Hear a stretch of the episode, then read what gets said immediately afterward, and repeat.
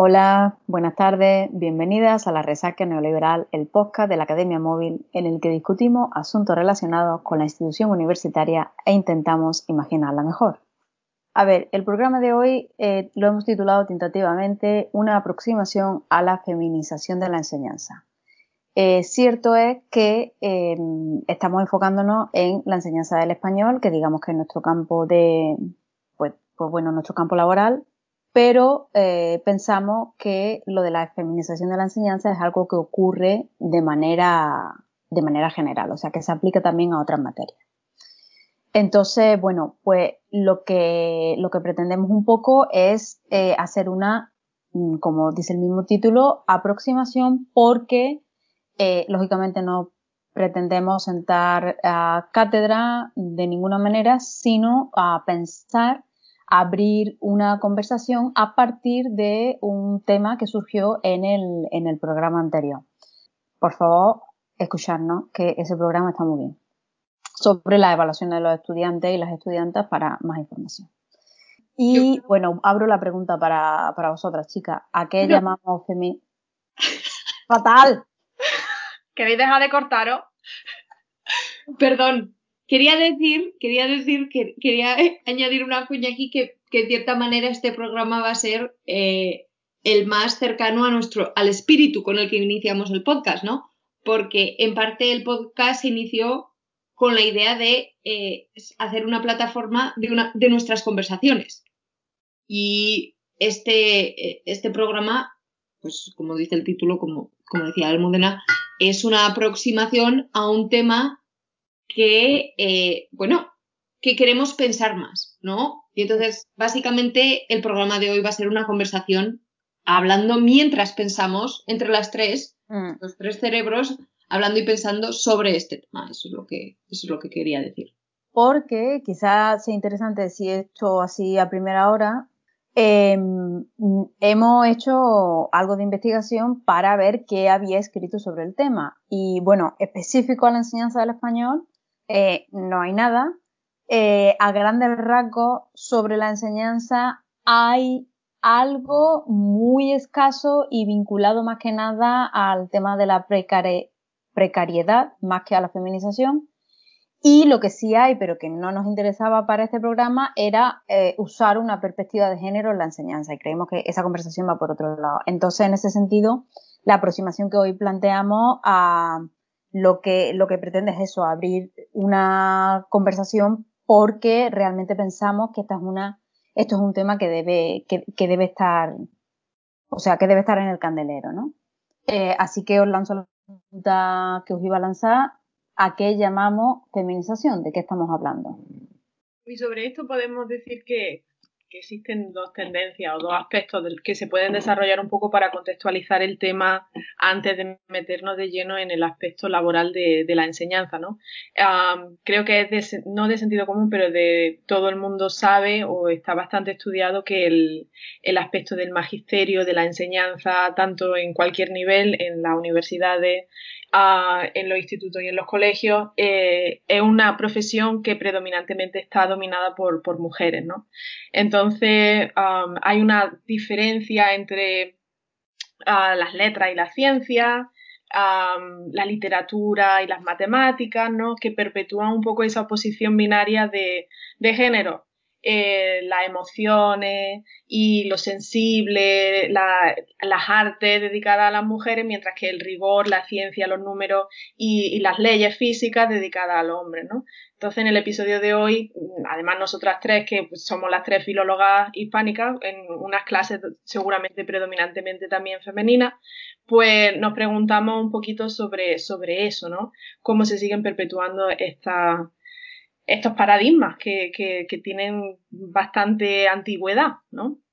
Y por otra parte, tampoco debemos olvidar otra faceta del tema que está también relacionado con la feminización, que es la asociación que existe entre las características del género a diferentes, diferentes mm, facetas o rasgos, como por ejemplo los cuidados. Ah, como por ejemplo se asume o se piensa que por el hecho de ser mujer o estar asociada a un género femenino, ya se va de serie que, bueno, tiene un aspecto maternal, que cuidas muy bien, que te preocupas, que es como algo que los hombres, por el hecho de ser hombre y estar asociado al, género masculino, eh, bueno, no tienen esas expectativas de género. Si las tienen, pues muy bien, oye, es como si fuese un plus de decir, ah, mira, qué buen padre, pero no se espera de ellos que tengan las mismas cualidades de, cuidado, de, dedicar ese tiempo y esa, labor mental.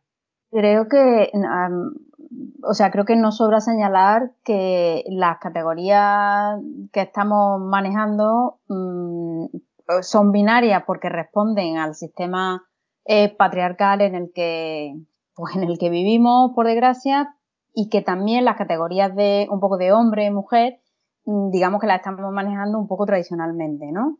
no es que no quiero que se piense que nosotras estipulamos esto es ser hombre, esto es ser mujer, sino que bueno, estamos, digamos que estamos pensando esta categoría dentro de lo, dentro de lo que se concibe tradicionalmente dentro de un sistema patriarcal.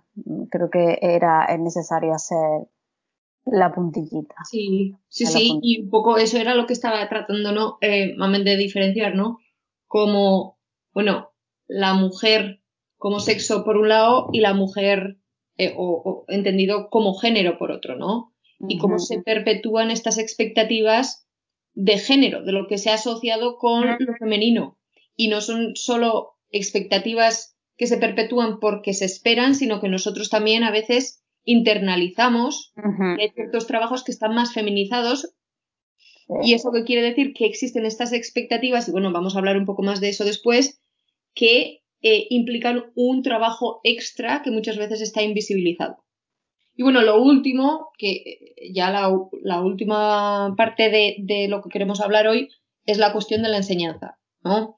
Y por qué queremos centrarnos en la enseñanza, que es uno de estos trabajos que creemos nosotras que está feminizado o en, en el que se ven tendencias fuertes a la feminización. Bueno, pues por un lado, porque, bueno, parte de lo que nos interesa en este podcast es la academia, ¿no? Y la academia no se puede entender sin la parte de la enseñanza. No porque, bueno, las tres somos enseñantas. Entonces es algo que nos toca muy de cerca, ¿no? Y por último, pues un poco por lo que decía antes, porque, em, porque es uno de esos trabajos, bueno, que se han asociado correcta o incorrectamente con la idea de la vocación, pero, y eso no es un problema, ¿no? El problema es que muchas veces este tipo de trabajos que se asocian con las vocaciones son trabajos que podríamos asociar también o vincular a los cuidados. ¿Qué quiere decir eso? Que son trabajos que están dedicados a los otros. Y esto creo que lo mencioné yo hace un par de episodios de que hacemos estos trabajos, pues el trabajo de la enseñanza, porque pues nos preocupa ayudar al prójimo. Y eso a mí me parece que está genial, no tiene por qué ser mentira, ¿no? Pero muchas veces eso también se asocia con, bueno, que te gusta tu trabajo y entonces como te gusta tu trabajo, ya, y nosotros mismos lo decimos, ¿no? Decimos, ah, bueno, es que a mí me encanta tu trabajo. Entonces, bueno, esta idea que no sé si existe también en español, pero en inglés se dice que, eh, y, voy a traducir, que si te gusta tu trabajo, no trabajarás ningún día en tu vida. Bueno, no puede haber falacia mayor ni más problemática, ¿verdad? Por supuesto que el trabajo, cualquier tipo de trabajo, el trabajo de los cuidados también, es trabajo, ¿no? Y entonces, pero ¿cuál es, cuál es el mayor problema de esto?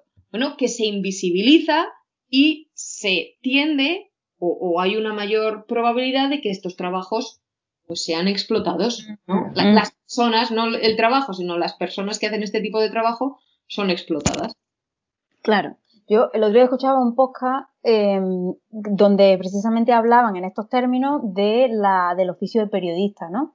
El mm. que es periodista, como es periodista por vocación, bueno, pues tiene que, yo que sé, escribir gratis, mandar una noticia desde X porque está allí de gratis, y, y, es una barbaridad, porque lo que es que se está usando el tema de la vocación como excusa para no considerar eh, el trabajo como lo que es es decir, un medio para ganarse la vida. Uno puede trabajar con gusto, pero eso no significa que uno tenga que trabajar más sin la compensación que le corresponde. Entonces, eh, es lo que decías un poco, Irene, lo que hay detrás de esto es, una precariedad absoluta, ¿no? Y encima, en el caso de la enseñanza, con el tema de de los cuidados parece que impuesto, ¿no?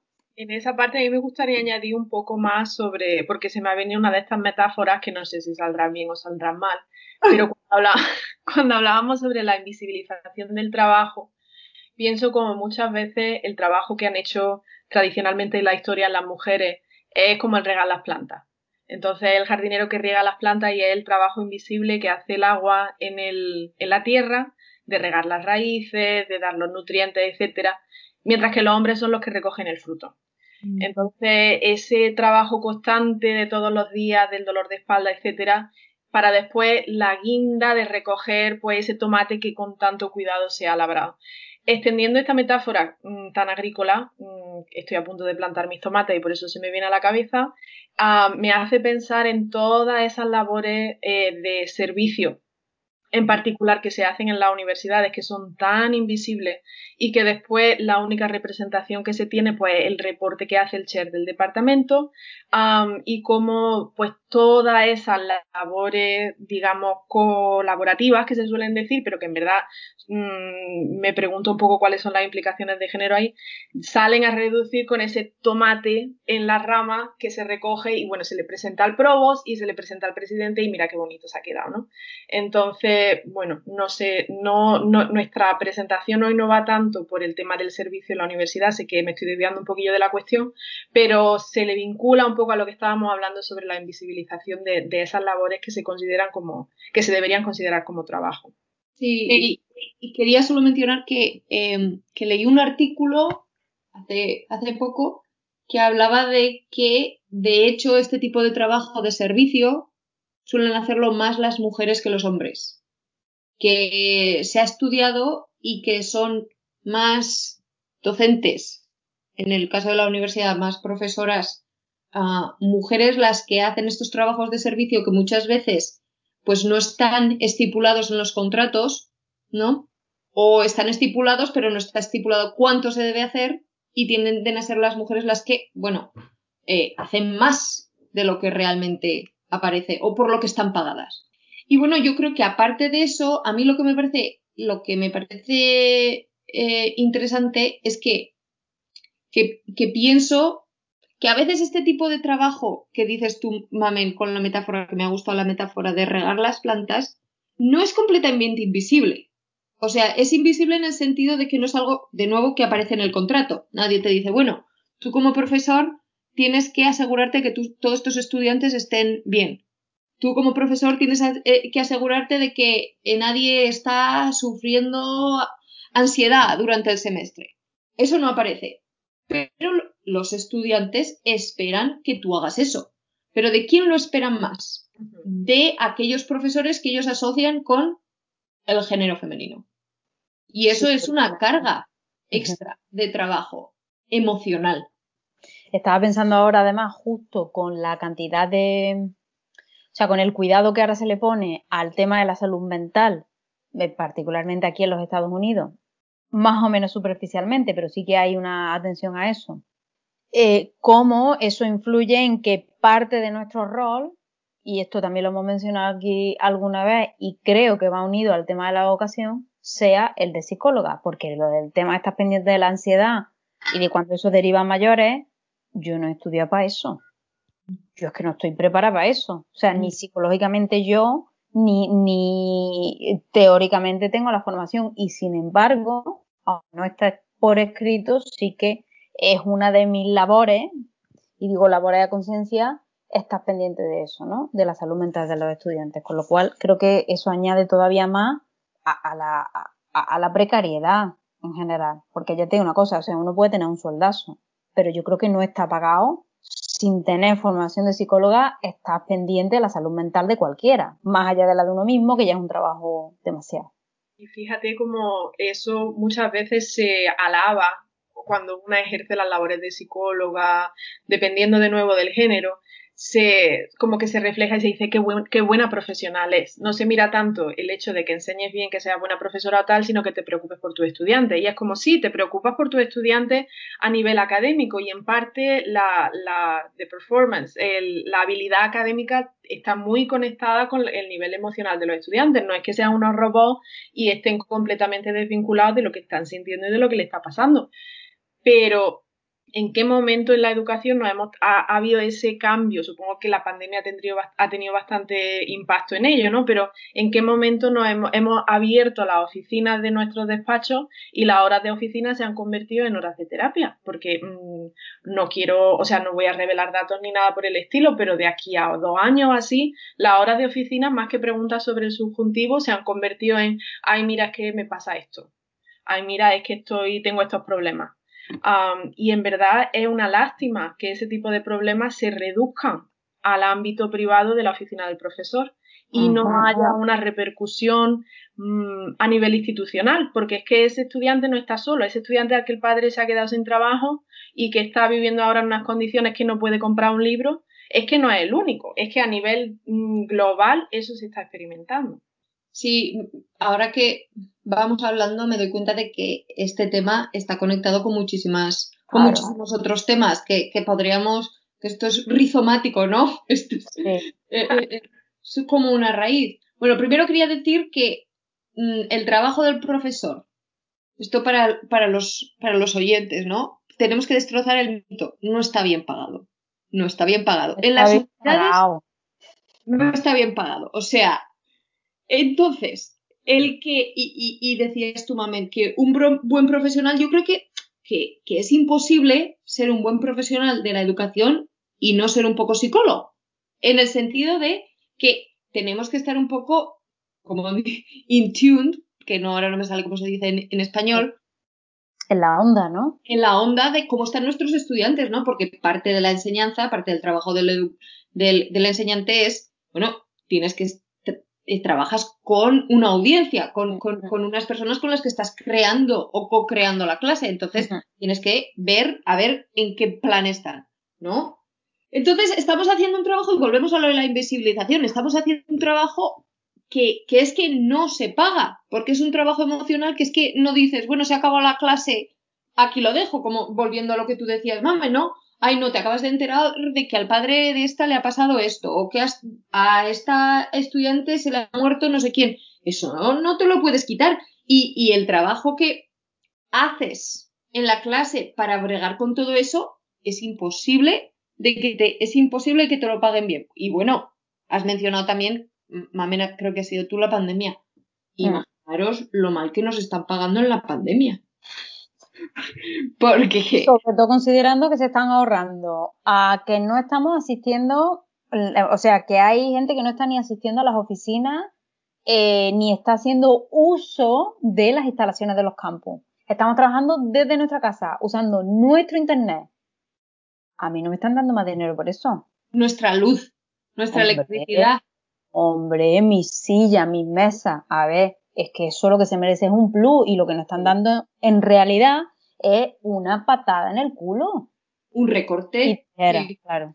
Eh, lo que iba a decir precisamente, y, esto es algo que creo que salió en el, eh, cuando estábamos hablando de las evaluaciones del estudiantado, así que haces el favor a audiencia de volver atrás a nuestros podcasts si no lo habéis escuchado, es que otra cosa que esto está poniendo en énfasis, creo, es el tema de la enseñanza como investigación. Es decir, para nosotras lidiar con estas dinámicas de la clase, eso uno puede tener mucha vocación, pero si no sabe, no sabe. Eso no sale, uno se, se pone delante de la clase y ya le sale una clase fantástica. No, hombre, una tiene que prepararse. Y esa preparación no es solo tiempo, sino que también es una inversión eh, de trabajo, de esfuerzo, de dinero, porque, a ver, pues la investigación sola no se hace tampoco, ¿no? O sea, la investigación en, términos generales, no solo pensado como investigación escribir libros. Eh, con lo cual creo que eso, que, otra de las cosas que, estamos poniendo en evidencia es la preparación que uno tiene que tener, no solo la psicológica, sino la preparación como docente, en realidad, que no es algo que, que, pensando en el tema de la vocación y en el tema de los cuidados, pues que no una solo porque cuida a los demás va a dar una buena clase, no, a lo mejor todo o sea, todo el estudiantado te quiere porque pues eres buena persona, pero igual no han aprendido, yo qué sé, el imperativo, con lo cual todo mal. Y volviendo un poco lo que estaba hablando sobre que hay que prepararse y sobre que, bueno, que hay que se, se le puede caer bien a los estudiantes, se me estaba viniendo a la cabeza la figura clásica del catedrático tradicional en España, ¿no? Y me preguntaba cuando estábamos hablando de todas estas cuestiones que nos preocupan tanto a nosotras, los estudiantes que con los padres, yo sé que el modelo de educación español es muy diferente al modelo de educación estadounidense, pero mira, catedráticos como los que nosotras hemos sufrido seguramente en nuestras carreras, los hay también aquí. Y me pregunto, o sea, no sé si será, no, no creo que es que aceptaran la, la, invitación de venirse aquí a hablar con nosotras, ¿no? Pero me pregunto si a lo mejor después de varios años de experiencias, como que al final te acaba haciendo callo y esas experiencias de los estudiantes como que te afectan menos o si por el hecho del género y cómo está constituido el género, tal vez si a, esas personas les resbala más o le, les importa menos, o directamente los estudiantes no se sienten cómodos a la hora de expresar ese tipo de necesidades, ¿no? Entonces, de nuevo, nosotras tenemos una perspectiva como mujeres que es un poco sesgada a ese respecto, no tenemos esa experiencia, y por eso me, me, pregunto un poco, ¿no? Eh, los, los profesores que responden al género masculino también experimentan estas cosas, e-, experimentan esta frustración a la hora de, decir, pues que no, me tengo que preparar y tengo que hacer de psicólogo y estoy completamente de acuerdo contigo, Irene, hay que ser psicólogo, pero el problema está en que psicólogo yo creo que el 30% y el 80% profesora o espérate que no me salen los números, 30%, 70%, 70 profesora. Pero, pero sí, estos, estos hombres, pues yo no sé, me pregunto qué tal, no sé qué pensáis vosotras. A ver, em, creo que, bueno, como todo es muy interseccional, tendríamos que traer a colación la interseccionalidad.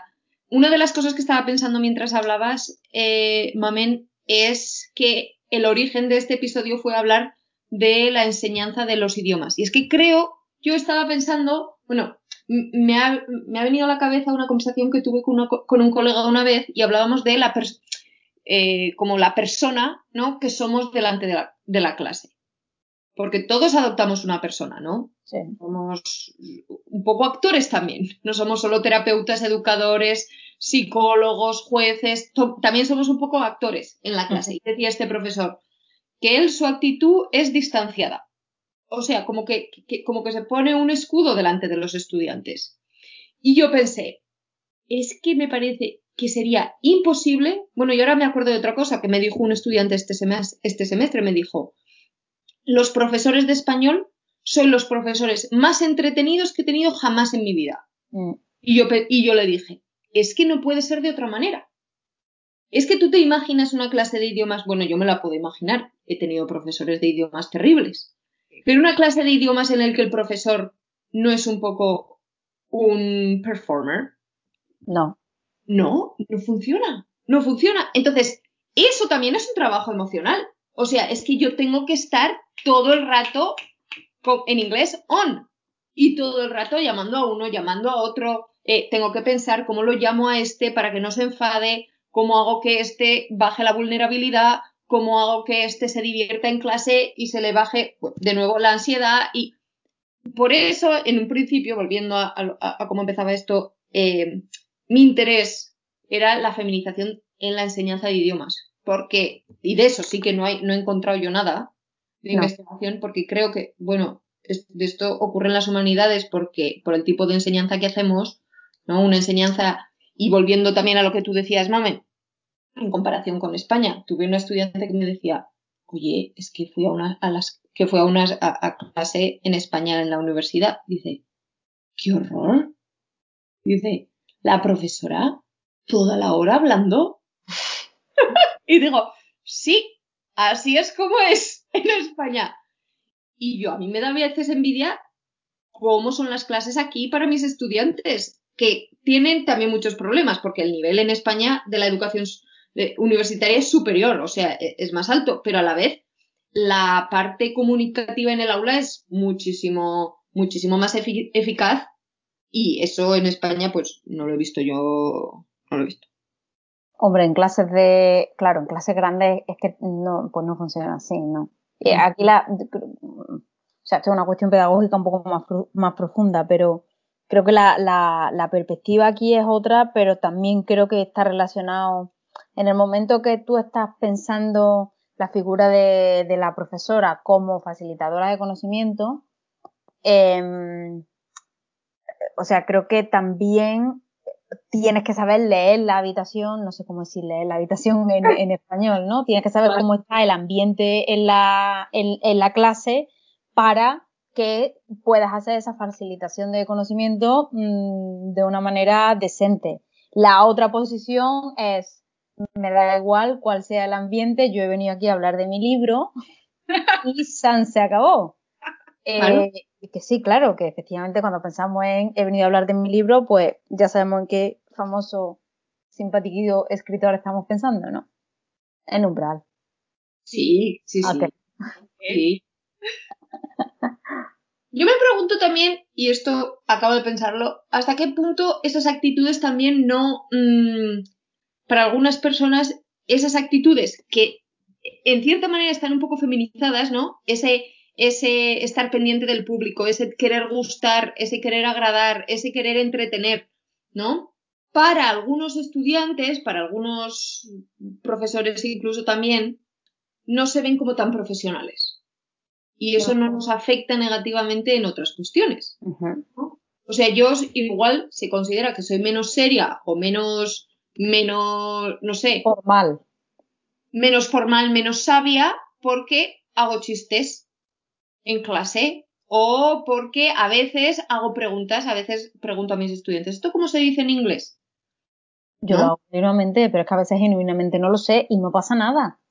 Sí, un aspecto que, se me también se me acaba de ocurrir ahora que estaba hablando sobre eso y volviendo un poco al tema de la coraza que uno de tus compañeros mencionaba, me pregunto hasta qué punto la, la fragilidad masculina no tiene, no tiene un lugar en esta en estas maneras de aproximar la clase, o sea, de cómo para evitar que se infrinja o, dejar esa masculinidad vulnerable de decir, oye, pues mira, no me sé esta palabra o no sé este término, hasta qué punto no se, no se proponen esa, ese distanciamiento o esa forma de no identificación con el alumnado, de forma que se cree esa, esa barrera de decir, pues yo soy el profesor y la, una fragilidad masculina que está muy vinculada al, concepto de autoridad, del profesor soy yo, yo lo sé todo y tú eres el estudiante y tú estás aquí para aprender. Entonces, yo creo, de nuevo, no tengo experiencia en ese asunto, pero una me, da a mí que una de las,